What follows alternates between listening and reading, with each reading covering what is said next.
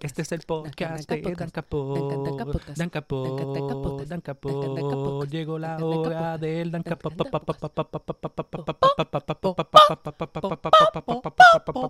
Pero sí, para empezar así, va a empezar lo que llama un cold open en media. o sea, como que voy a tener que abstenerme de un montón de puns estúpidos. Este, porque este, este es como que mi, esta es mi zona. Mi zona es puns de frío estúpido.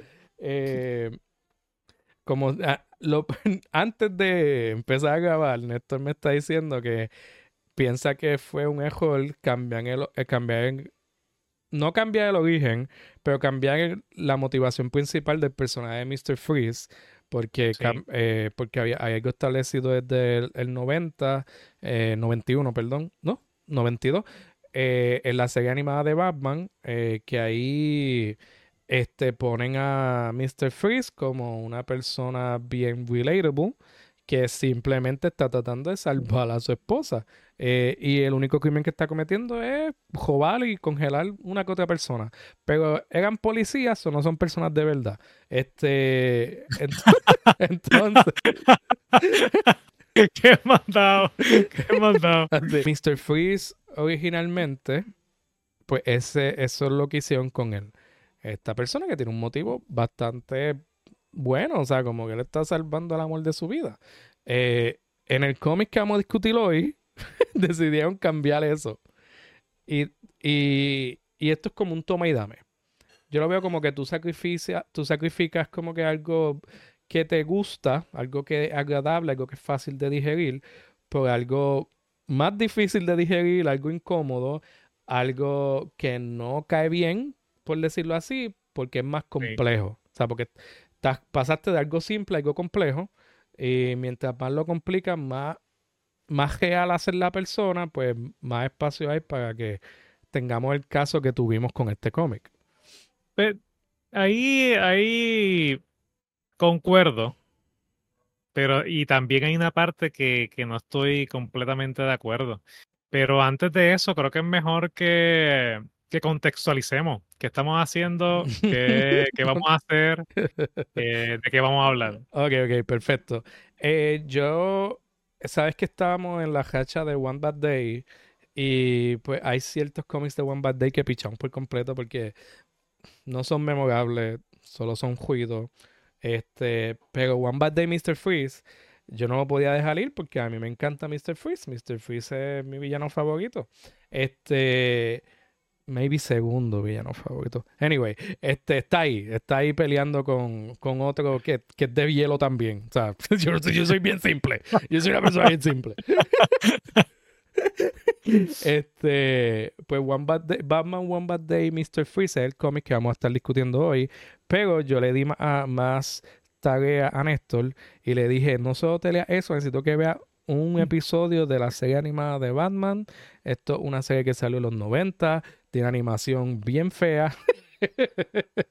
no, no, no, ok, no es fea. Pero está bien, pero está vieja, como que no, no, han pasado más, han pasado 30 años. pero yo creo eh, que, para lo viejo que es, eh, ha envejecido bastante bien. Sí, sí, sí, o sea, ellos estaban empleando técnicas de animación que fueron innovadoras para su tiempo. Eh, básicamente ellos invirtieron eh, lo que se usaba para animar, que se usaba un background blanco, ellos dijeron no, el background de, nuestra, de nuestros frames va a ser negro. Y nosotros... Y, e, eso particularmente es bien loco porque hay algo que cuando tú ves ese, esos episodios te incomoda. Es como un lugar incómodo, un lugar como que tú no quieres ni mirarlo, ni mirarlo mucho. Sí. Da miedo. Sí, sí, es por eso, porque la forma que está presentado es algo que nadie, nadie estaba haciendo. Maybe han cogido esa técnica y la perfeccionado en otro lado, pero ese muñequito era la primera vez que tuve algo así, porque literalmente nadie había decidido animar así. pues el episodio que yo le dije a Néstor que viera era Heart of Ice. Si quieren un poco de contexto histórico, aquí, pues, para aquí yo, para eso yo estoy aquí, Néstor está para decir cosas inteligentes, yo estoy para dar contexto histórico y, hacer reír a Néstor un poco. Este, de hecho, esto conecta a uno de los primeros episodios que Néstor y yo grabamos del podcast, porque en Animal Man, este, cuando Animal Man está en, la, en el área de los... justo antes de conocer al escritor Grant Morrison, él se encuentra con un montón de personajes que están olvidados. El camino que él toma para llegar a donde Grant Morrison es un camino de personajes que fueron olvidados por la historia. Esto es algo alegórico porque Animal Man también es un personaje relativamente olvidado. Grant Morrison lo cogió, lo cambió, lo redefinió y lo hizo lo que lo conocemos hoy en día. Entre esos personajes que Animal Man conoce está Mr. Freeze. Y Mr. Freeze o Mr. Zero, como era conocido para ese entonces, estaba completamente olvidado. Y en ese cómic de Animal Man, que fue, salió como para el 92, 93, whatever, por ahí, eh, lo ves. Y la última vez que tú hayas visto ese personaje fue en la serie televisiva de Batman de los 1960. Esa es la última vez que ya, ese dato está bien chévere. Esa la- antes de ese cómic de Animal Man, la última vez que tú hayas visto era ahí. Y tú lo ves ahí en ese cómic y Animal Man está como que, ¿quién rayos tú eres? Y él dice, pues yo soy Mr. Zero, también Mr. Freeze, es mi historia, ¿verdad? Y luego Animal Man sigue caminando. Un año después sale el episodio de Heart of Ice. So Grant Morrison revivió sin querer a Mr. Freeze. Eso- Wow. so como que... que, que Eso de, eso de revivir personajes a mí me parece bien interesante, ¿sabes? Y lo están haciendo mucho en las películas ahora, Sí. como cogiendo estos personajes viejos y reviviéndolos. Exacto, que personajes que, que están literalmente en el olvido, no porque murieron, simplemente porque dejaron de escribir sobre ellos. Que ahí, pues, hay mucho comentario que se puede hacer sobre el, el poder que tiene la palabra, porque es como que mm, si es un personaje inmortal mientras alguien siga hablando de ese personaje. Y, y pues, Pero se sigue escribiendo. y pues eso es lo que pasó con Mr. Freeze. Eh, Paul Dini eh, fue el escritor de este, de este episodio. Esto es una de las primeras instancias donde un personaje básicamente fue renovado por la serie animada y luego de la serie animada pasó a los cómics. Como que no fue que ellos cogieron... Porque Mr. Freeze, literalmente nadie estaba escribiendo sobre Mr. sobre Mr. Freeze. Ese episodio que tuviste es la primera vez que alguien haya visto a Mr. Freeze en O décadas. Que, ellos, que, lo- que estos escritores tuvieron libertad Ajá. en lo que, en qué hacer con ese personaje. Sí, y pues lo que hicieron fue ese episodio. Eh, este episodio yo dudo que haya gente que no, no lo haya visto todavía, porque si son fans de Batman, probablemente han visto ese episodio un montón de veces. Obligado. Eh, y la historia es bien conocida. Eh, Mr. Freeze tiene un accidente, la esposa se está muriendo, la única opción para salvarla es congelarla.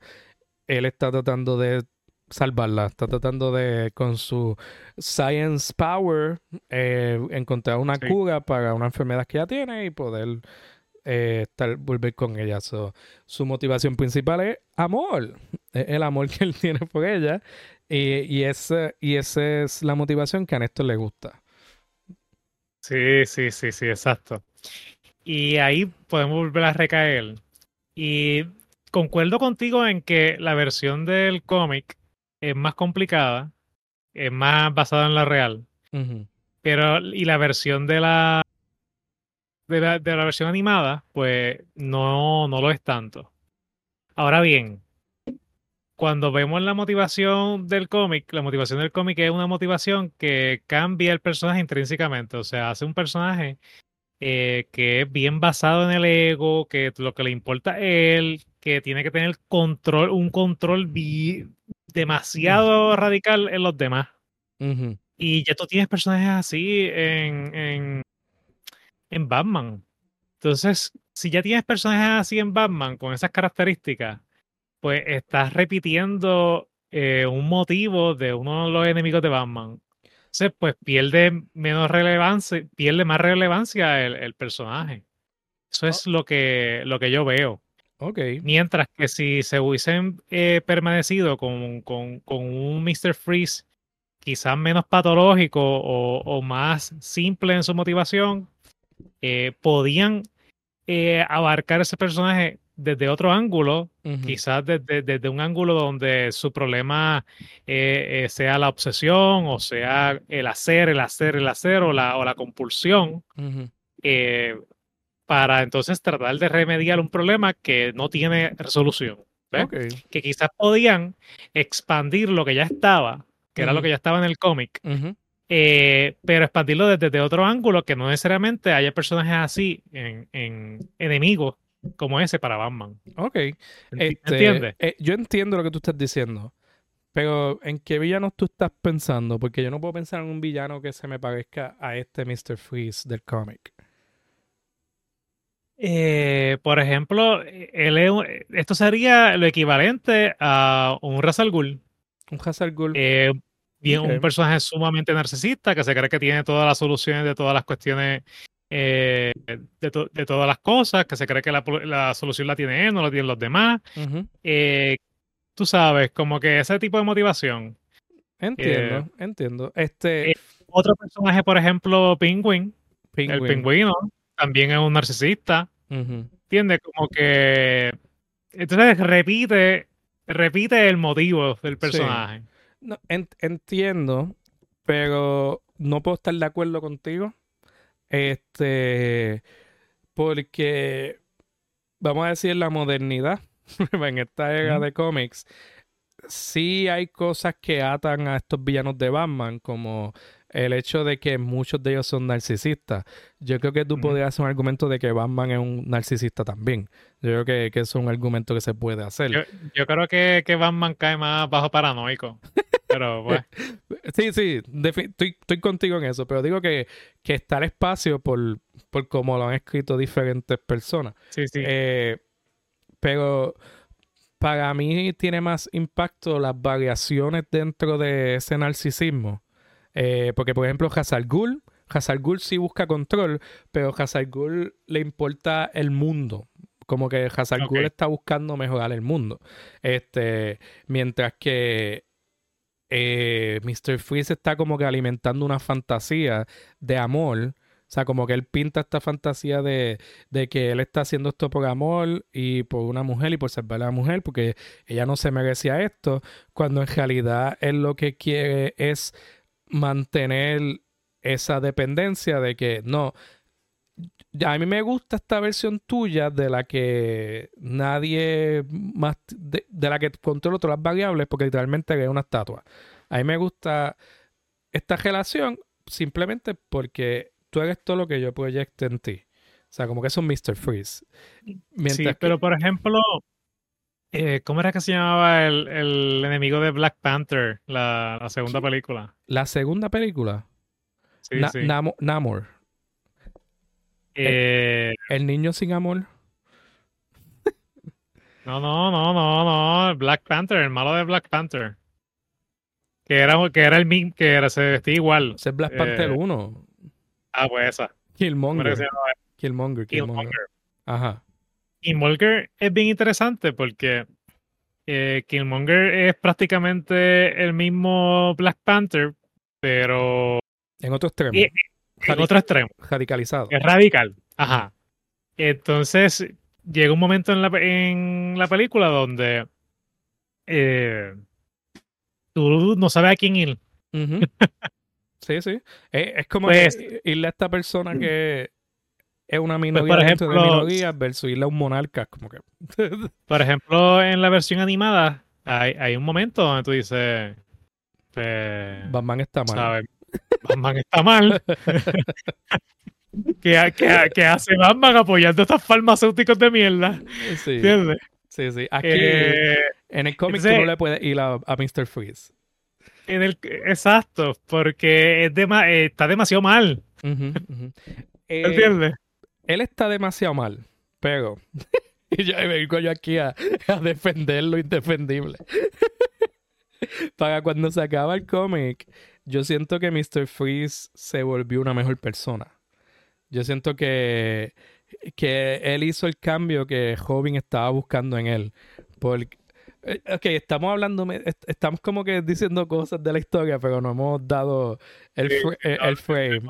Sí, sí, este, para, para que, para que, para que esté un poco más lógico, eh, la historia de Batman One Bad Day Mr. Freeze es que eh, están en Navidad, esto el pasado, eh, Robin Dick Grayson, o sea, porque todavía no es Nightwing porque es un chamaquito, él está cuestionando a Batman de que, mira, ¿cuál es el punto de lo que nosotros hacemos si tú no crees que los villanos pueden cambiar?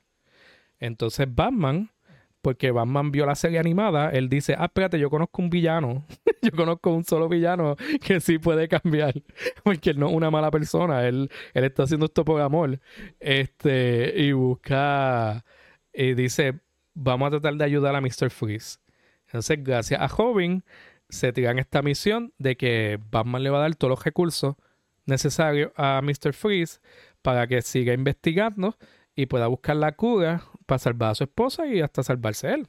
Este, y, y de eso es básicamente la historia. Es de Batman dándole una oportunidad por la inocencia e ingenuidad de Robin a Mr. Freeze. Y tú estás como hasta la mitad de la historia, como que, ah, Mr. Freeze lo va a hacer. Pero te sigue enseñando cosas del pasado cosas de la relación, de, de la relación tal cual era entre Mr. Freeze y su esposa, te das cuenta que Mr. Freeze era un esposo abusivo y controlador, súper egomaniaco, y, y él está consciente de esto. Y entonces como que el, hecho de que él tiene todo lo que él, lo que él fingía que necesitaba para salvar a su esposa, y o sea, como que lo despierta el hecho de que él no es una buena persona. Y de que esto no es lo que él quiere hacer. Él no quiere, él no quiere hacer, él no quiere seguir esta investigación para hacer, él quiere el juido, el juido de este loop de, acciones de robar, para investigar, para que me detengan, para, para escaparme, para robar, para que me detengan. Este, él necesita eso para mantener la ilusión de que la relación de él está en una burbuja y que era todo perfecto porque no puede enfrentar la realidad de su vida. Entonces, la historia progresa así. Eh, eso es bien interesante. El, yo a veces pienso que esta gente está leyendo psicología o algo porque literalmente eso, eso tiene un nombre en la, psicología, se llama la compulsión a repetir. Y es cuando intentamos resolver los problemas eh, de la misma forma que hemos tratado antes.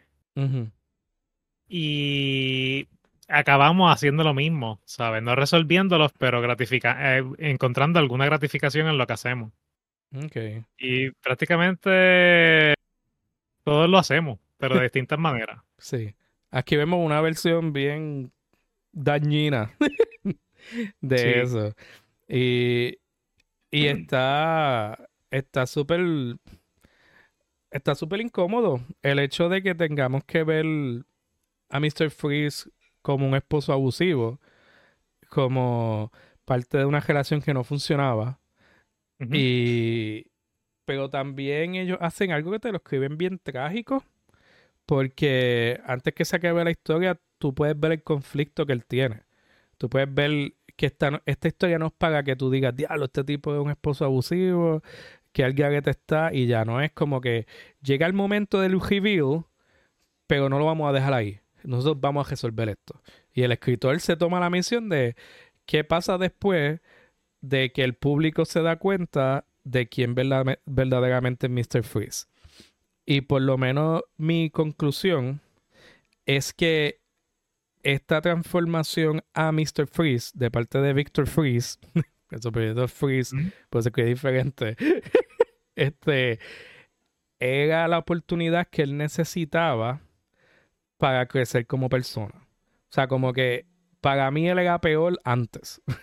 para mí él era una persona horrible cuando era simplemente este humano esposo abusivo controlador y el congelarse le da este espacio, este sandbox de hacer esta compulsión que está repitiendo, pero como... O sea, como que esta metáfora de que sus poderes son congelar, so, su vida está congelada. O sea, como que él no está moviéndose ni para adelante ni para atrás. Él está en un espacio congelado. Y eso le da la oportunidad a él de actually crecer. O sea, como que está cabrón porque el estar quieto, el estar congelado, es lo que le permite a él decir, pégate, yo estoy bien al garete, yo tengo que cambiar.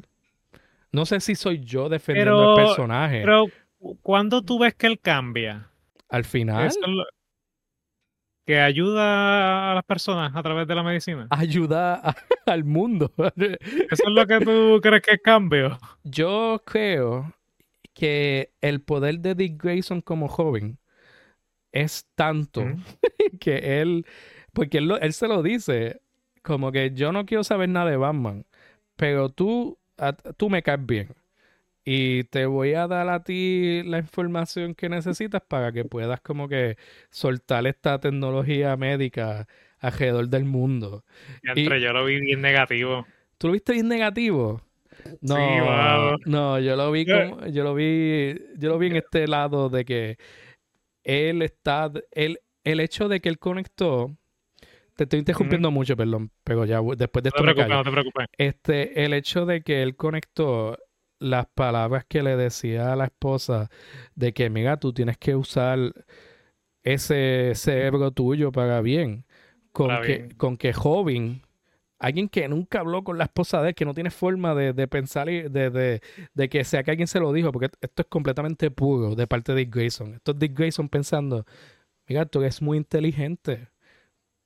Debería usar este cerebro para hacer cosas bien. El hecho que, que él conectó eso y ese es el incidente que lo hace a él como que echarse para atrás, que me atrapen, voy a darte esta tecnología cuando él escucha que la tecnología se está usando alrededor del mundo y está y actually va a ayudar y él está súper feliz, se tira al piso, empieza a hacer ángeles en la nieve, o sea, como que para mí eso me dice que él está por fin moviéndose más allá de esa obsesión que él tenía con su esposa, que y este el regalo que él le está haciendo, el regalo final a ella, va a morir en paz.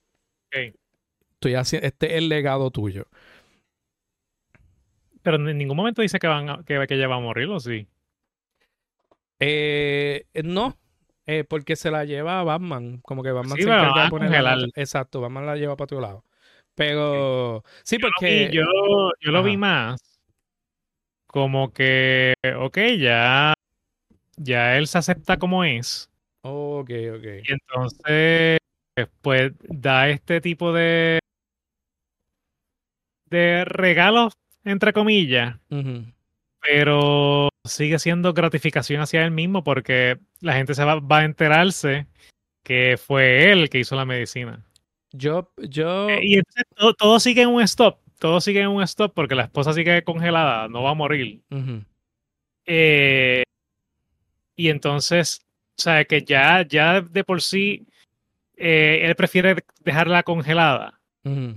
Y entonces le da este regalo a Robin, porque obviamente pues le cayó bien, eh, pero eh, también es una gratificación para él, porque él, él, él incluso dice como que, él dice algo en relación a, a la Open Free Source, como quien dice, eh, Es open yo no lo vi ni bueno, open source. Exacto, open source.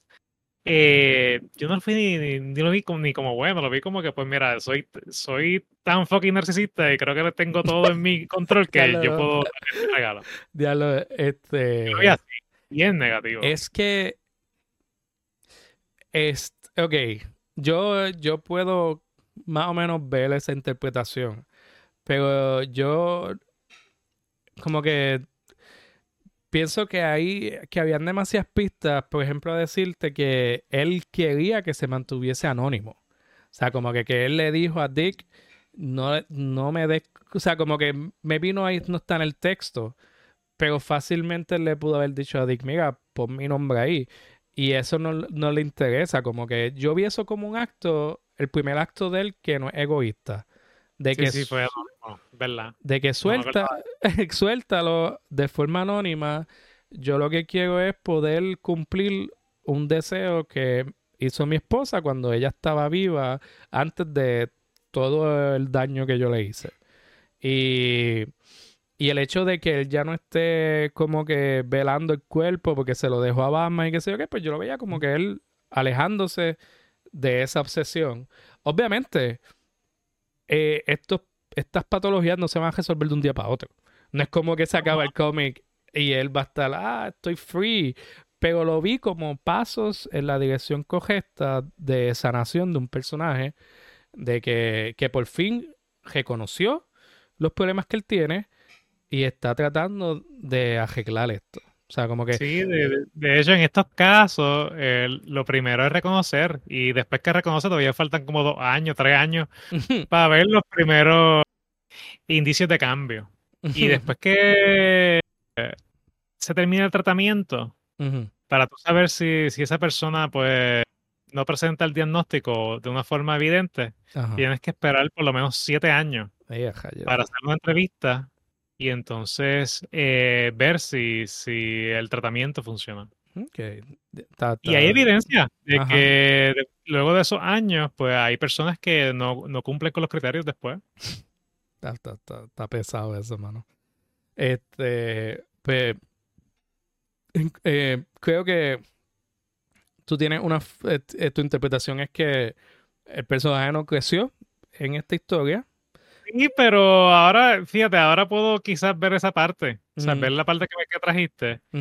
Y sí, creo que sí, que por lo menos la parte de reconocer te la doy full, que es un progreso del personaje, porque Sí. es reconocerse también. sí. Este, no es que, o sea, son como que muchas cositas eh, que están escondiditas atrás de la historia, pero yo reconozco que yo tengo un bias con el personaje. O sea, como que al principio lo dije, es mi villano favorito, si no es mi segundo villano favorito.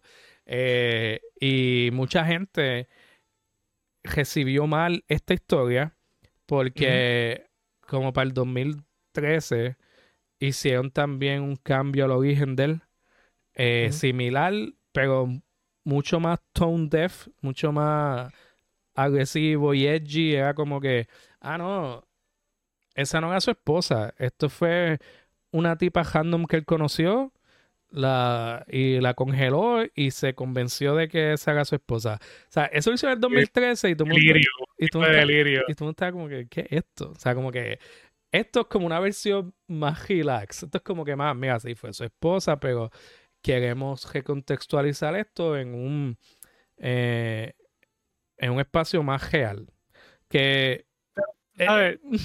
que, que es Lo, pesado. lo que, lo que a mí me gusta de, de- del, del cómic es que deja la posibilidad de un personaje que, que puede volver a aparecer en cualquier momento porque eh, como dejan lo dejan con la patología, por decirlo así, pues ellos pueden eh, contextualizar a este personaje en cualquier otra historia, sí. ¿entiendes? Como que porque sigue siendo el mismo dilema. Sí, porque el proceso no es lineal. Como que el, el- el crecimiento de no, nunca va a ser lineal con una persona con estas patologías, con nosotros, y quizás nuestro crecimiento va en todas las direcciones, como que.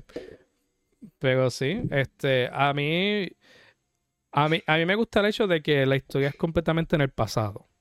Porque es como que e- en este espacio donde podemos hacer lo que nos dé la gana con el personaje, porque entre ese momento y el presente pudieron pasar mil cosas que cambiaron al personaje. So, como tú dices, hay aún más oportunidad para recontextualizarlo y, y hacer lo que le dé la gana con el personaje. Pero sí, sigo pensando que quizá irte más light con el personaje hubiese sido más, eh, más beneficioso para ese Sí. personaje particularmente.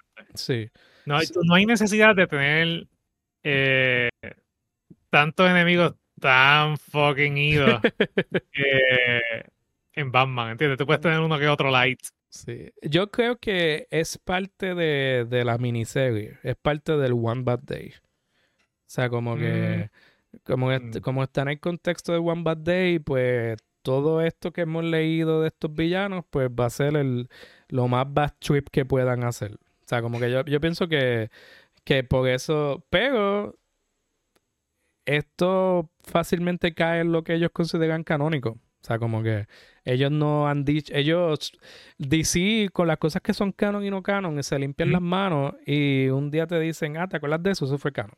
O sea, como que lo dejan bien vague, lo dejan ahí en el espacio y ya. De hecho, algo que, que cuando yo estaba leyendo el cómic me llegaba mucho a la mente, era un artículo que yo había leído eh, muchos años atrás.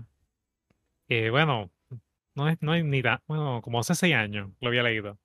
Y, era un artículo relacionado a cómo el tiempo es percibido eh, por personas narcisistas. Y de hecho, eh, hay teóricos como el paper este de, eh, se llama Otto Kemper, el, el, teórico. Tú me compartiste un artículo de esto. que, él menciona como que personas que tienden a tener eh, una patología más narcisista, o sea, más relacionada a eh, mucha importancia a quién yo soy, a, eh, al ego, ¿sabe? Como yo soy bien importante, pues tienden a tener dificultades percibiendo el cómo pasa el tiempo. O sea, eh, puede ser que estas personas eh, se, le se les haga difícil entender que ellos envejecen. Ok, que, que, hasta que la, la, conexión con Mr. Freeze que está pues quieto en el tiempo, como que congelado en Por ejemplo, hay estudios de casos, eh, ¿verdad? Esto no es una evidencia muy fuerte, pero hay estudios de casos de, de, de casos donde, por ejemplo, está esta muchacha hablando de sus problemas en sus relaciones eh, y en su discurso eh, no está, eh, no se percibe que el tiempo haya pasado para ella, sí para los demás.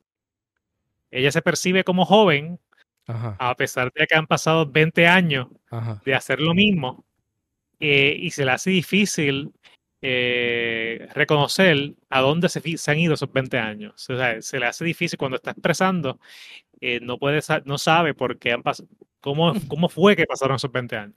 Sí, sí, y, y, eso, o sea, ahorita tú mencionaste que tú estás seguro que estos escritores se ponen a leer psicología porque esto es, es literalmente lo que estaba pasando con, con Victor Freeze antes de, de convertirse. Eso exactamente.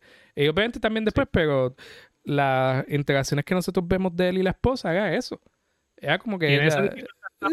que decide congelar. sí, ¿no? Y, y, a mí a mí me gusta cuando hacen contrastes con las personalidades y los poderes y todo eso. O sea, como que él es Mr. Freeze, pero él, él tiene una temperatura bien volátil.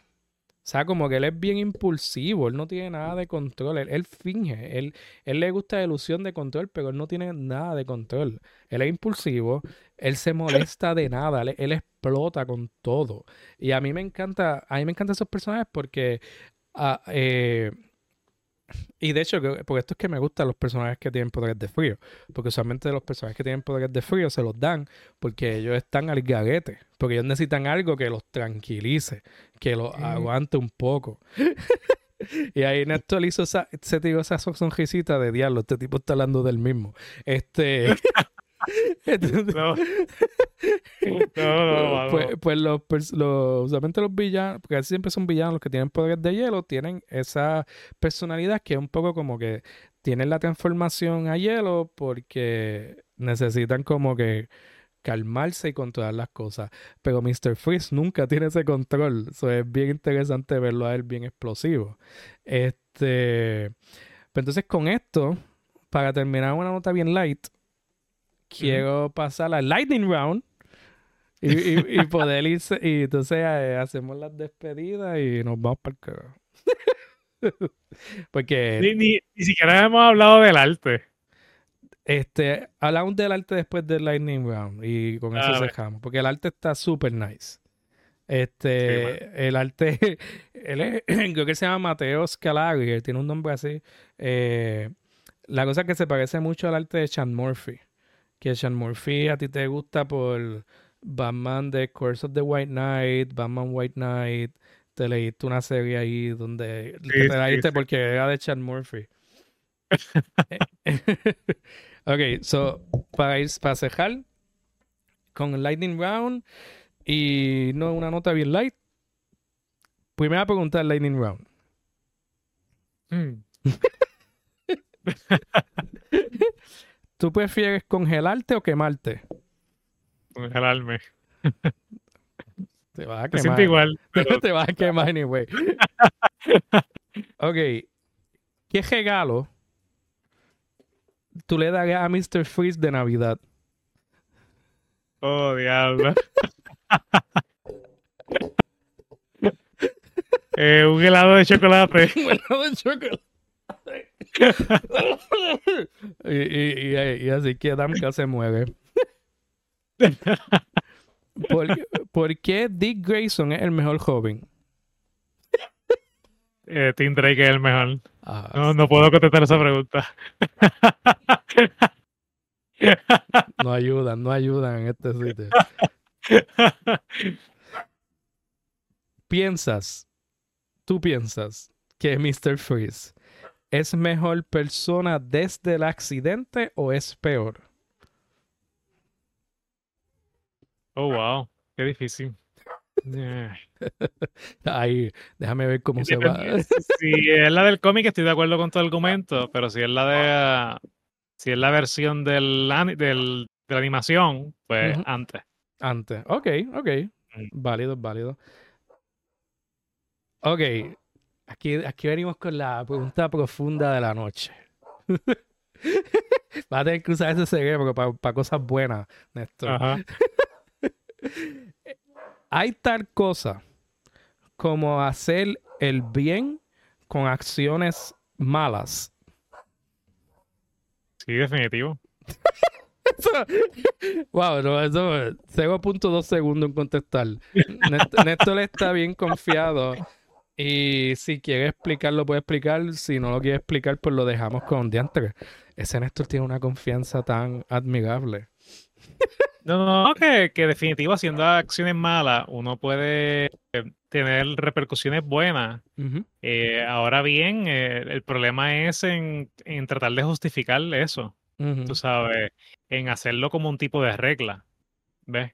Sí. Ahí, ahí está el elemento, ¿sabes? De, de quizás moral, eh, pero es, es negativo cuando uno justifica hacer acciones malas para consecuencias buenas. Y el, ejemplos históricos tenemos de más. Sí, sí, ¿Qué que, sé yo?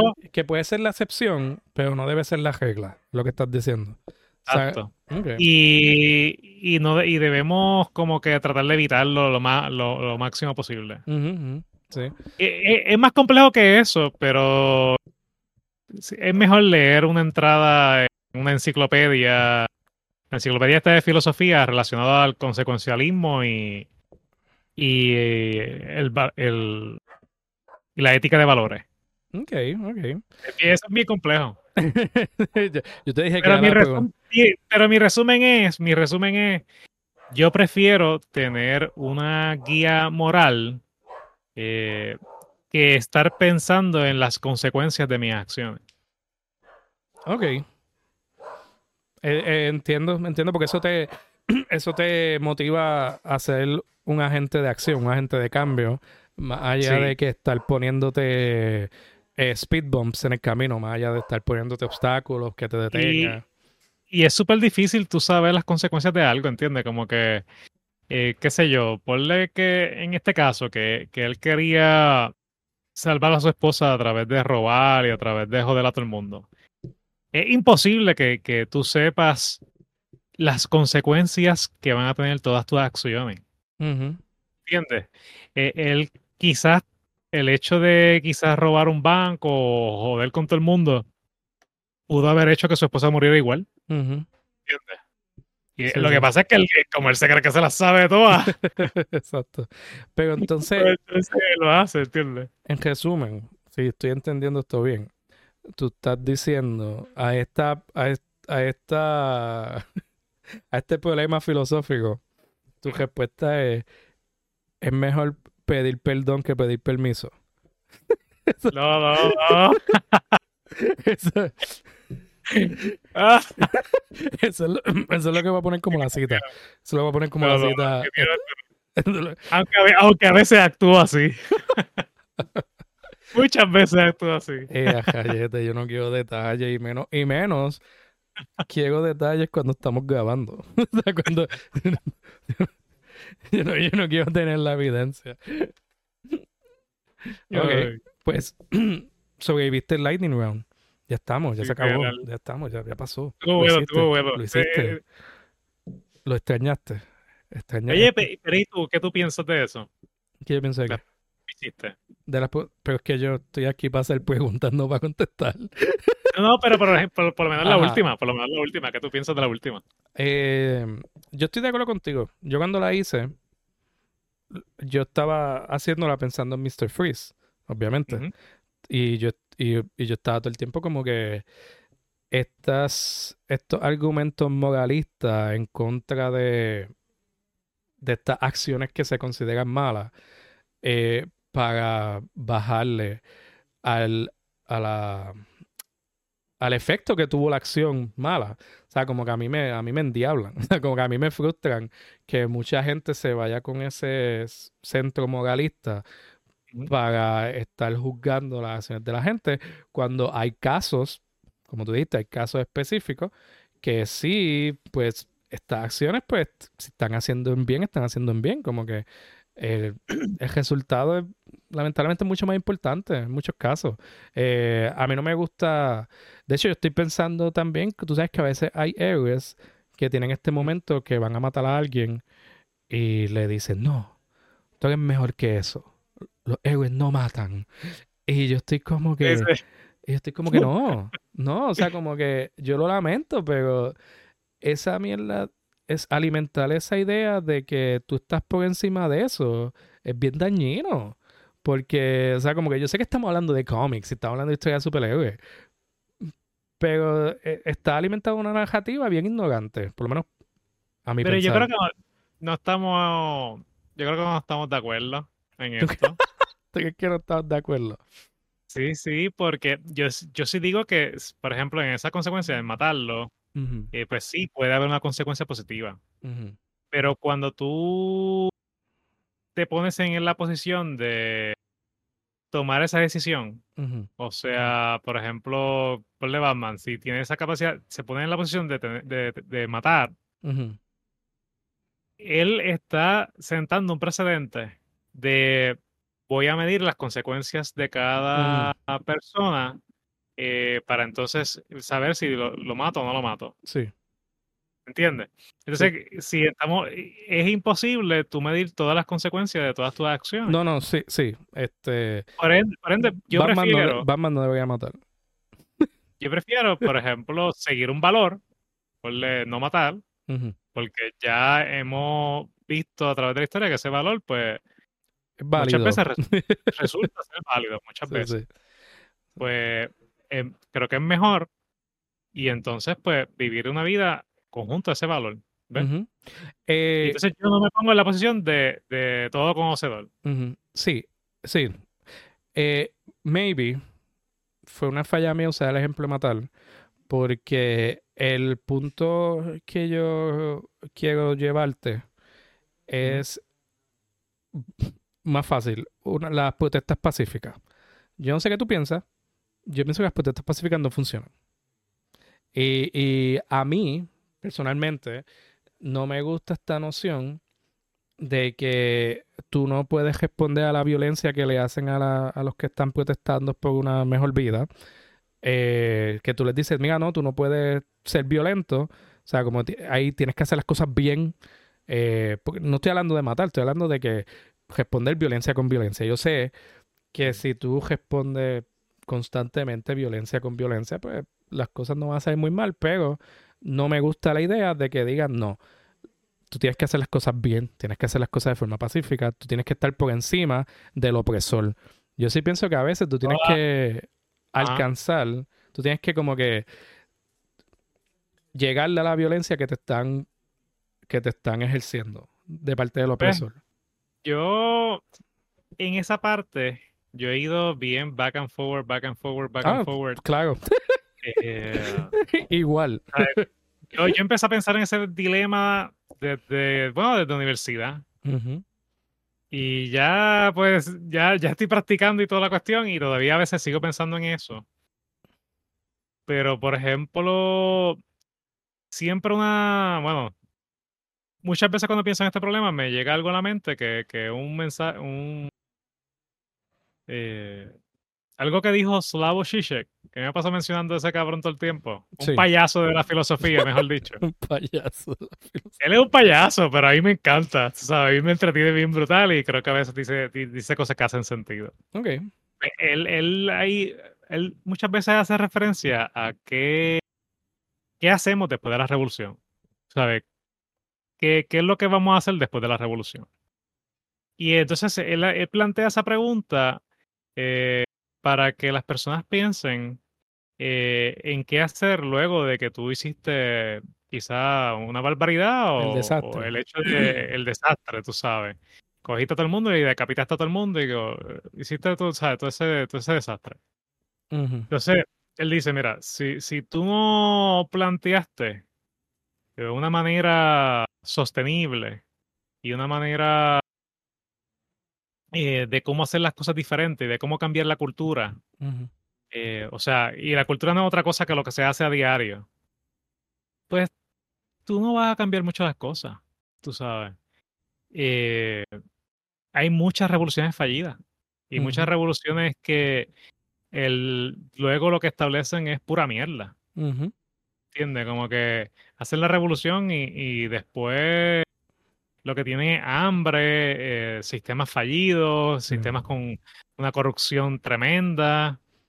Sí, porque no Eh, puedes, tú no puedes llevar una revolución solo con violencia, con, con Y después llegan un montón de justificaciones. dolor. Sí, sí, porque ¿sabes? Y después, vienen y llegan un montón de justificaciones y dicen, ah, que, que el opresor nos ha mantenido opresión, en, la, en la opresión por cientos de años, por eso no hemos podido salir de esto. Está bien. Pero, ¿y dónde está tu responsabilidad en esto? Tuvo que haber un aspecto donde tú fallaste. ¿Sabes? Claro, el opresor está ahí. eh, eh, pero no hay tal cosa en la realidad como opresor y oprimido. Eso, eso no, no existe en un binario. ¿Entiendes? Eso, eh, es más pocas complicado. veces hay binario en la realidad. Sí, es mucho más complicado. Sí, no es una respuesta sí o no, no es un cero o un uno. Sí, sí. Sí, como que eh, eh, eso, ese, ese hall siempre, o sea, como que eh, está transicionando entre poder y poder, porque pues Sí. es algo situacional. Es algo que... Sí, de hecho, Fu- Foucault hace mención de que el, el poder se ejerce. entiendo. Que no, no es que está ahí, es que se, el poder se ejerce. Ujú, ujú. Eh, es un concepto bien, bien nice por, por el hecho de que te da esa, ese chance. Sí, sí. Anyway, por eso pienso que el hecho de, por ejemplo, pensar en una consecuencia como, como eh, una revolución o algo así, o un cambio radical, o matar a alguien, o hacer algo, eh,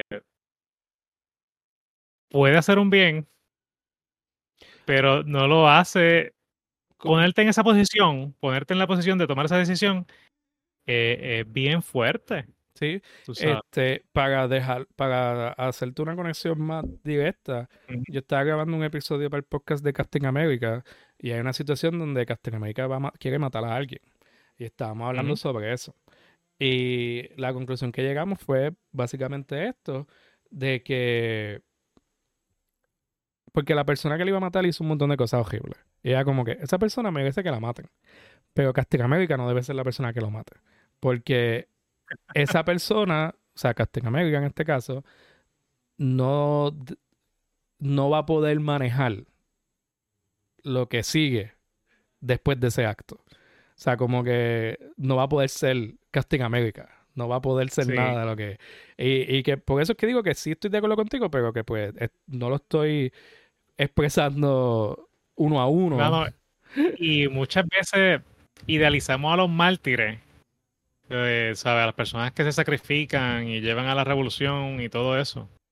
Y, y yo pienso, yo pienso que tienen su espacio y hay que dárselo y hay que admirarlos por, por esos cambios que han logrado en la historia y, fueron grandes personajes.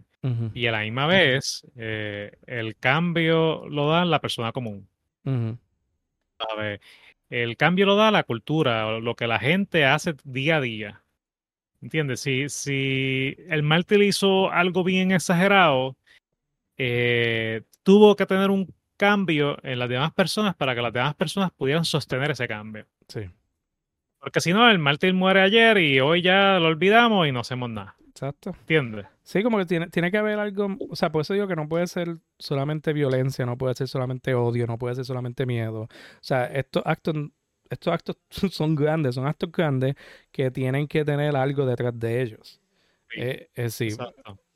Eh, que por eso es bien importante, por eso te sigo mencionando que Dick Grayson es bien importante para esta historia, porque él es el que mueve todo este cambio positivo en el personaje. Y ahí estoy de acuerdo, no, lo vi, no lo vi y ahora lo estoy viendo. Sí, sí, está brutal eso.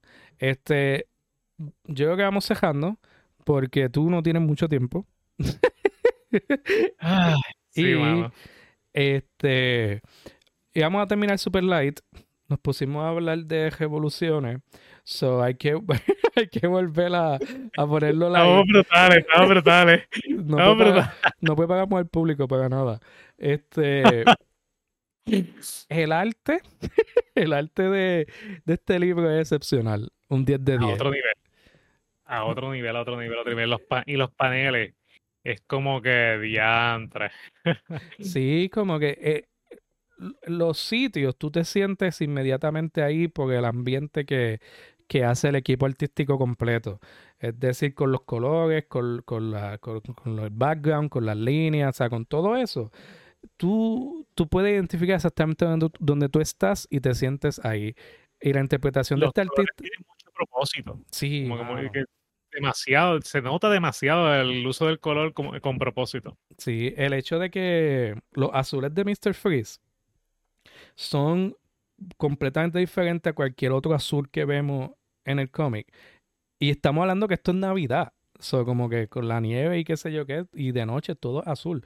Pero no hay un azul que sea como el de Mr. Freeze. Eso para mí es un detalle súper lindo. El hecho de que los ojos de Mr. Freeze casi siempre se ven rojos y entonces tienen como que vapor porque pues se está congelando, pero se ve como si fuese que está saliéndole humo de, lo caliente que está, porque esto es una persona bien explosiva. es como que hay, un montón de detalles en el arte así que son súper cool y uno como que uno se queda ahí viéndolo y viéndolo y, lo ve otra vez. Tú ni lees, tú te pones más que a ver el arte. Y, y el suit ese de Batman, que era como un suit caliente, es un diseño súper... Se ve bien loco el diseño. Sí, eh, parece como que sacado de, un juguete. Tú, dices que a ti no te gustan los trajes así, pero a mí me encantan. a mí me gustan para situaciones especiales. O sea, como que va a pelear contra Mr. Freeze, pues tiene el, tiene el, el, el hot suit. y ya, no vuelve a usar. sí, sí, como que no es por siempre. Sí. Este, pues Néstor, algo que quieras añadir antes de irnos. Eh, creo que ambas historias vale la pena verlas, vale la pena revisitarlas si, si ya las has visto. Eh, y creo que es tremenda clasecita de quizá de patología. Eh, de patología. sí. sí, como que la versión del cómic hay un estudio bien profundo sobre cómo una persona porque hasta, hasta Bruce, hasta Batman tiene ciertas patologías presentes porque él está bien obsesivo. Él está como que. Sí. ah, pero eso sí, no lo mencioné. Me encantó ver a Matches Malone, que es el disfraz que él se, el personaje que él tiene cuando es como un gangster que él llega a la baja y dice, sí, yo soy Matches y todo el mundo, ah, ¿verdad? Sí, tú eres Matches porque él, él lleva haciendo esto años, o todo el mundo sabe quién es Matches. Y, y Matches es como que un tipo que le sale las cosas mal, pero tiene una suerte cabrona. Entonces, como que él ahí llega y él, no, no, es que yo me iba a robar un tanque de gasolina, pero me robé un tanque de hidrógeno. Y todo el mundo, pero si eso tiene hasta etiquetas que te dicen lo que es. Y él, pues eso, porque, pero, pero tú sabes que Bruce lo que está pensando es, yo digo hidrógeno, alguien de Mr. Freeze va a venir a donde mí. O sea, es como que todos estos son detalles súper cool. Y, y a mí me gusta cuando Bruce es un actor, cuando Bruce se mete en ese performance disfrazado de alguien más y Matches Malone es uno de mis personajes favoritos. Yo sé que sigue siendo Bruce, pero cuando Bruce performs. O sea que es algo que él hace seguido. Sí. Él tiene a Matches Malone, ese es su. Ese es como su mobster. Y para poder estar al, estar al tanto de las cosas que están pasando en, en Street Crime, que no tenga que ver con super con supervillains, pues ese es su personaje. Él también tiene... a veces pensaba que, esta cuestión de vestirse distinto y actuar distinto era una, una estupidez de película y cosas así. Cuando hacen entrevistas a estos agentes viejos, tú sabes, que estaban en los la Guerra Fría, literalmente hacían este tipo de cosas. sí, Literalmente se pegaban bigotes y hacían esas mierdas. Es algo absurdo, es algo bien absurdo, mano. y este, funciona. Sí. pues Batman tiene, Batman tiene un par de personajes así. Tiene a Matches, tiene a Lefty. Lefty es como alguien que trabaja en los docks. Él, él es un smuggler como el personaje de un smuggler. Si quiere ver qué está pasando, pues eh, eh, él está. Y hace sentido que él tenga como que disfraces de gente donde ni Bruce le funciona ni donde Batman le funciona, pues necesita como que otros tipos de personajes. Sí, eso, está siempre apreciado. y, y, con eso vamos a cejar. Eh, Néstor, Muchas gracias por tu tiempo hoy. Yo sé que tu tiempo está ilimitado, so aprecio mucho que hayas sacado una hora para el podcast. Este. Sí. que sacar un poquito más de tiempo para, estar contigo más seguido. gracias, gracias, porque siempre la pasamos bien. es como que estamos, estamos peleados mientras no estamos hablando, pero cuando prendemos la cámara, como que simplemente. Olvídate, olvídate. y, y, la pasamos súper bien, gacho. Este, tus redes, tus redes. Mis redes, mis redes, pues mis redes personales son Notdanka por todos lados, me pueden buscar Notdanka. Eh, no les voy a decir cómo se escribe Notdanka porque no me importa. Pero entonces Dankapod es las redes profesionales. Dankapod sería Damka, D-A-M-K-A, Pod de podcast, P-O-D. Nos pueden buscar en todas las redes sociales, nos pueden buscar en YouTube, Spotify, Apple, Google, nos pueden escuchar a través de todas esas redes. Tenemos un montón de contenido para ustedes en TikTok, no quiero hablar de TikTok. TikTok, yo estoy pasando por una.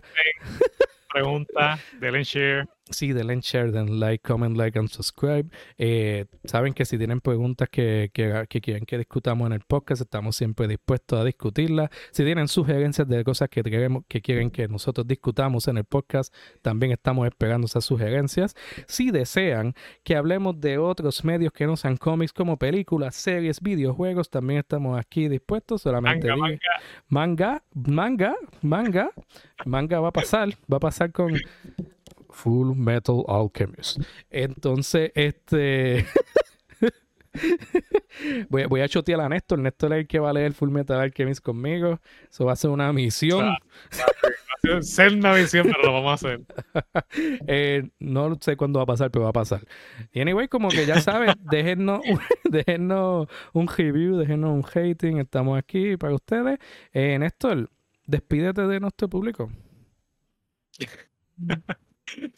Nos vemos, mi gente. Ahí está, nos vemos, mi gente. Una vintage, vintage Néstor Goodbye. Dan dan dan dan dan dan dan dan dan dan.